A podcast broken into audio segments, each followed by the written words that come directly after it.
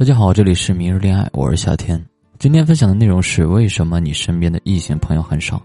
你是不是不敢和喜欢的异性说话？你是不是异性朋友很少？如果是的，你一定要学习我今天这期内容。先用最简单的语言告诉大家原因。刚才说的两点其实就是社交恐惧症的一个表现。研究表明，百分之九十的人都会有社交恐惧，只是严重的程度强弱的区别。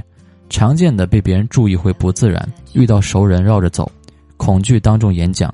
最极端的会与社会隔离，其实这一切的核心逻辑很简单，就是不敢脱离自己的舒适区。于是，一旦脱离，紧张的情绪就会刺激肾上腺素急剧飙升，导致大脑把接下来的行动更多的交给本能去处理，而不是理智。于是就会做出种种出格的行为，在外人看来就会觉得你很奇怪。当你遇到异性不敢说话，也不知道做什么，即使有准备，大脑也会一片空白。这就是原因所在。那应该怎么做呢？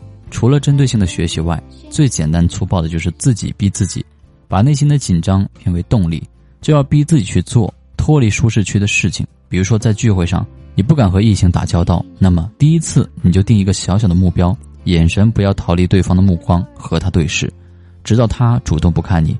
这个目标完成后，再去问一个简单的问题，比如问路。终极目标就是大方的与异性交朋友。当你完成目标后，内心会有前所未有的满足感，会非常非常的兴奋和激动，所以一定要逼自己走出第一步。所以古语说得好：“生于忧患，死于安乐。”强者永远会把焦虑当成倒逼自己的动力。如果我现在在问你什么是高情商的男生，你会有其他新的看法了吗？最后，如果你有情感的困惑需要咨询，比如不会聊天，和女生在一起没有话题，不懂女生的心理。和女生的关系一直停留在原地，不知道如何突破，你可以添加我的微信，六九零二八八零，我会第一时间给你提供帮助。我的微信是六九零二八八零，记得添加。